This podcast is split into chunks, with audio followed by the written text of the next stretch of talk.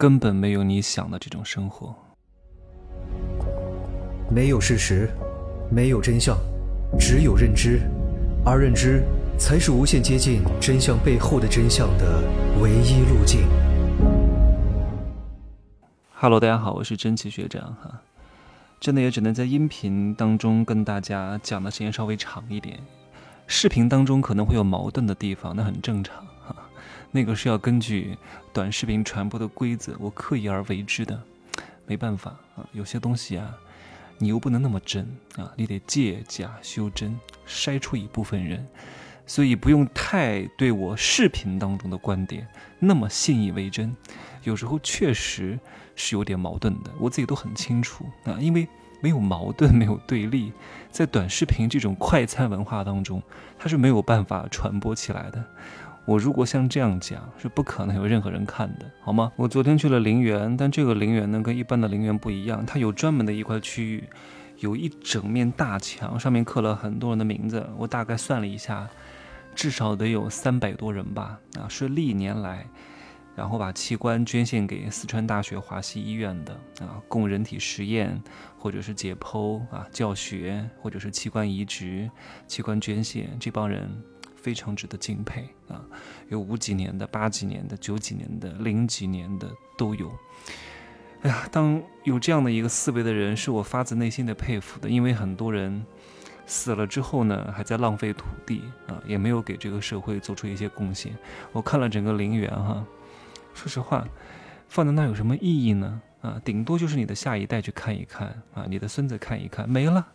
你孙子的儿子，也就是你的曾孙子，是根本不可能看的，也就是一块荒墓，你自己也享受不到，还占用国家的土地。当然哈，可能是会给某些部门带来一些收入，我是不会这样做的，把我撒入大海当中就行了。我也问了跟我同行的朋友哈，他那天当了我一天的司机哈，真的是非常感谢他。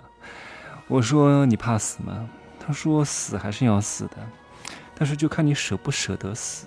有些人为什么不舍得死？因为他在临终的时候才意识到自己白活了呀。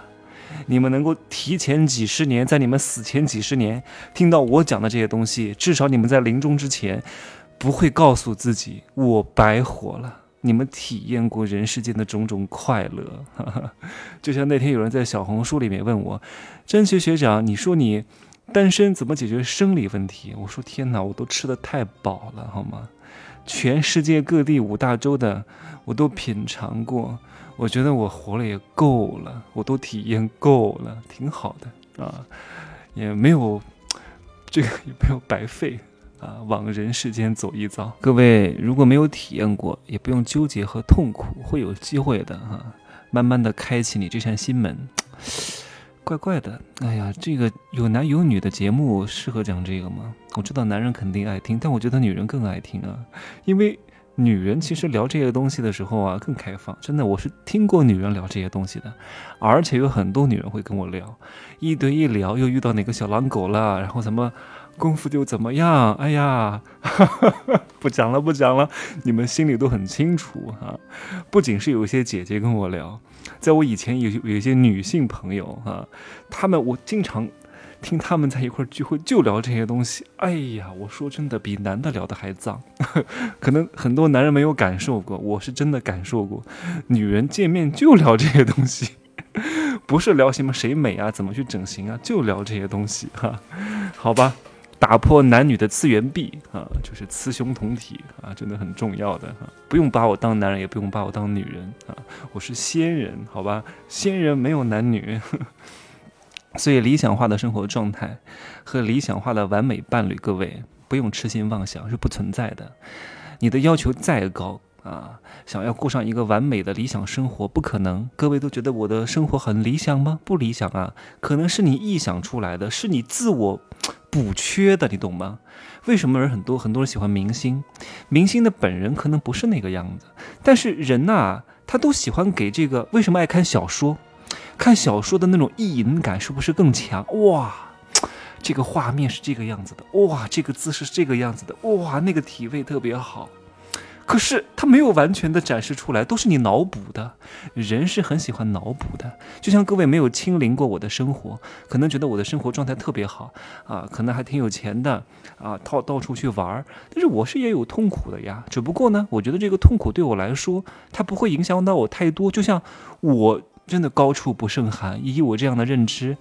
其实很多人我都没办法接触啊，吃饭也都是一个人，相对来说这一点上会比较孤单，而且也不是很浪漫。有所得必有所失，你所幻想的这种理想生活和对象，只是你的心魔和幻想而已。所以千万不要有啊，我要找到一个完美的对象、理想的对象。哎呀，如果你有这样的想法，你这一辈子就这样了啊！我是不苛求啊，但是我也很清楚。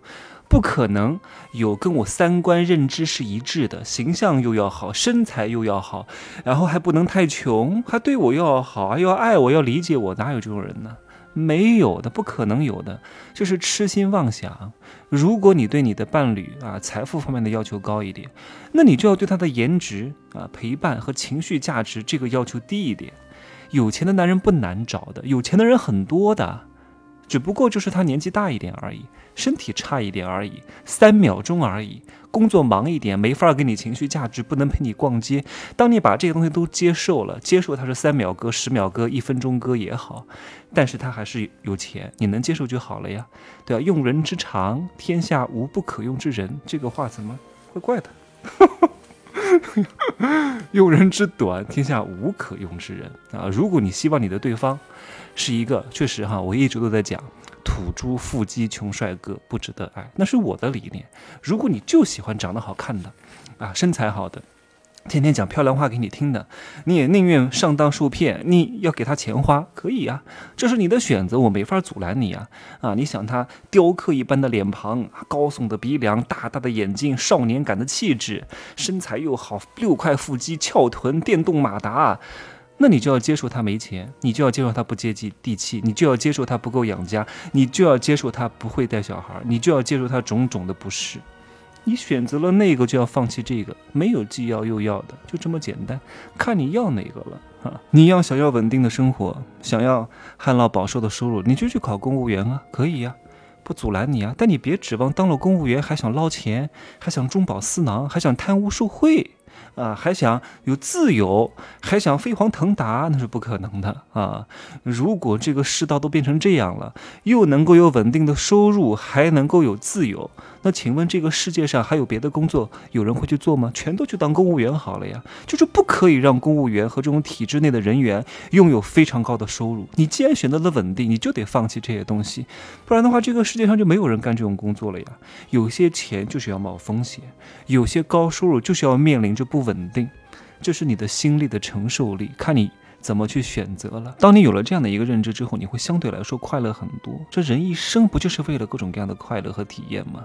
赚钱是手段，目的是为了快乐啊！一切都是为了满足自我的各种各样的快乐。啪啪啪也是啊，情绪价值也是，别人赞扬你也是，就是如此。但是如果你的认知定位不清，你就是一个三流货色，你非得想当一流人物，那凭什么呢？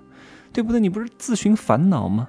那天那个朋友就昨天跟我一块儿去的哈，他说他要不要辞职，我都问了他一句，我说你凭什么呀？你凭什么辞职啊？你有什么能耐辞职？你告诉我啊！你辞辞职之后能干嘛？你能像我一样吗？你不能，你就适合当螺丝钉。我这个话讲得很不客气，我说你就适合当工具人，你就是要拿鞭子抽着你走，你是驴，你懂吗？你认清自己是驴，你就不会不开心了，你还以为你是千里马呀？最大的误区就是自己就是驴，以为自己跟千里马长得很像，就误以为自己是千里马。其实你就是一头驴，就这么简单。你认清自己是驴，就是拉磨的，你一生挺开心、挺快乐的呀。有人鞭打着啊，每天给你吃粮食，挺好的。这就是你的定位，这就是你一生的职责所在。这就是你的命，所以你从未来看现在，任何选择都是有遗憾的，任何决定都会后悔的。你要享受你的决定，各位，而不是要拼命找他的不足，吃着我里碗里的，望着锅里的。啊，这山还比那山高，又要稳定工作，又要像我这样自由。哎呀，羡慕我到处跑，你能忍受得了我的寂寞吗？你能忍受得了我的孤独吗？你能忍受得了我每天自律的精神吗？你不能够，你做不到我这样，还想要我这样的结果，你凭什么呀？对不对？所以人性是贪婪的呀，贪婪是容易上瘾的呀。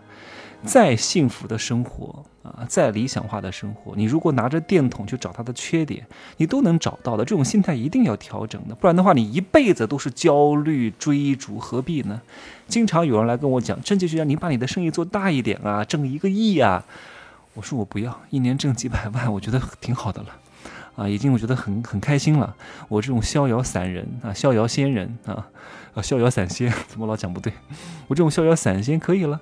我为什么一定要开那种好大的这种培训，然后搞很多人，然后搞什么分销，然后每周开会啊，每周线下讲课？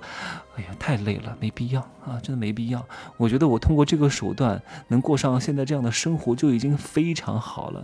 那些人很多啊，你看着风光，其实没什么钱的。很多公司看着人挺多的，又是这个员工三百号员工啊，解决了很多人的就业，又是开各种各样的会啊，搞各种各样的活动，就是一看负资产，搞来搞去一场空，何必呢？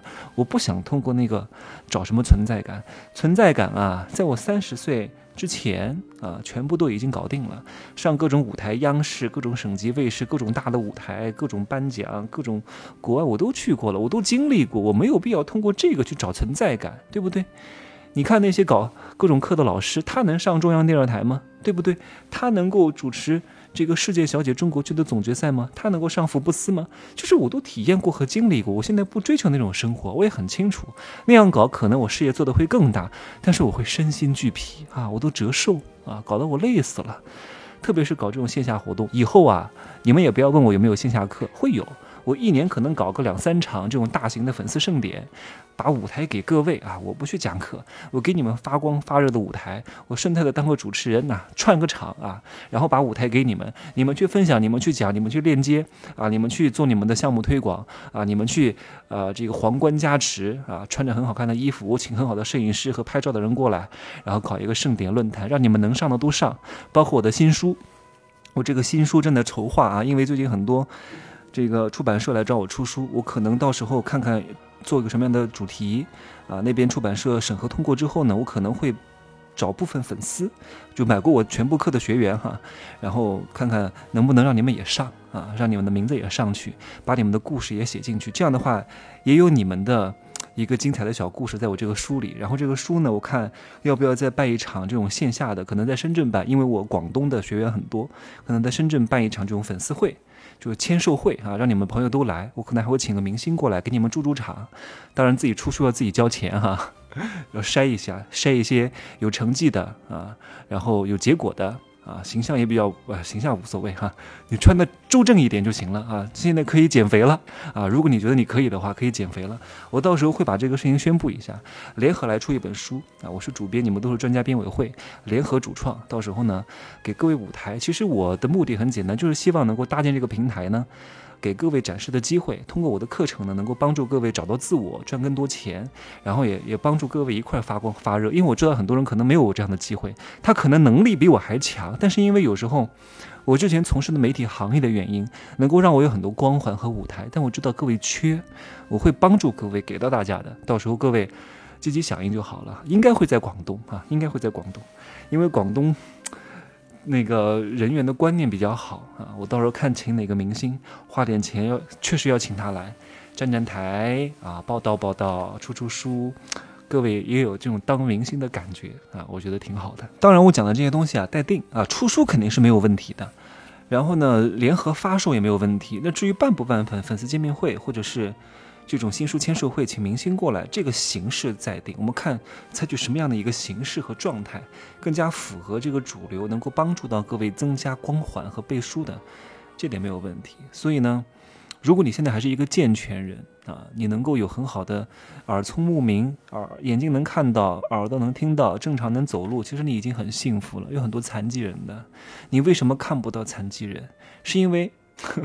我国的很多残疾人的设施建立的还不是很健全，包括盲道，走到一半就没有了，所以他们都不出来，你看不到。你有了这些对比之后，你就会发现，其实你已经很幸福了。你焦虑这么多干嘛呢？对不对？我不是在打击各位的自信哈，我是在真真实实告诉大家，摆正心态是非常关键的。我只能通过我的课程和我的理念，真正筛出一部分有这个潜质的。你看，凡是能成功的。不是因为我的课有多好，当然确实也很好，也非常好。他们能成功，一定不是我单方面的因素，一定是他们本身就是金子。金子本身不会发光，各位，金子不会发光的。金子为什么能发光？因为有光源照到了金子。金子如果在夜晚自己发光，那叫显灵。所以你哪怕是金子，你也得找到光源，这两个相互合一，才能让金子发光。各位，你明白吗？那如果你是一个鹅鹅卵石，那确实我也很难把你照亮。为什么？你的身上都是坑坑洼洼的。你不光滑，你不光滑，它就不能闪光啊，不能发光，它是慢反射，慢反射就不会发光。所以各位真的要加油哈，不要身在福中不知福，总想索取更多，总想从别人那里获得更多，却忘了感恩啊，忘了珍惜。我那天说啊，我其实在前面几期节目当中就是企业。呃，最终的结局是什么？我说我不感恩公司之类的。其实为什么？因为我觉得我付出跟他给我的是一样的，我没什么可感恩的。但如果真的有你的一个老师啊，你在初中的时候你就交了那么一点点钱，几十块钱一年，很便宜的公立中学，几十块钱就交个书本费而已，义务教育。但是他给你人生很大的启迪，帮助你很多。我觉得你是要感恩的，因为你付出的远远小于他给你的回报，他帮助了你很多。你人生当中一定有这样的人。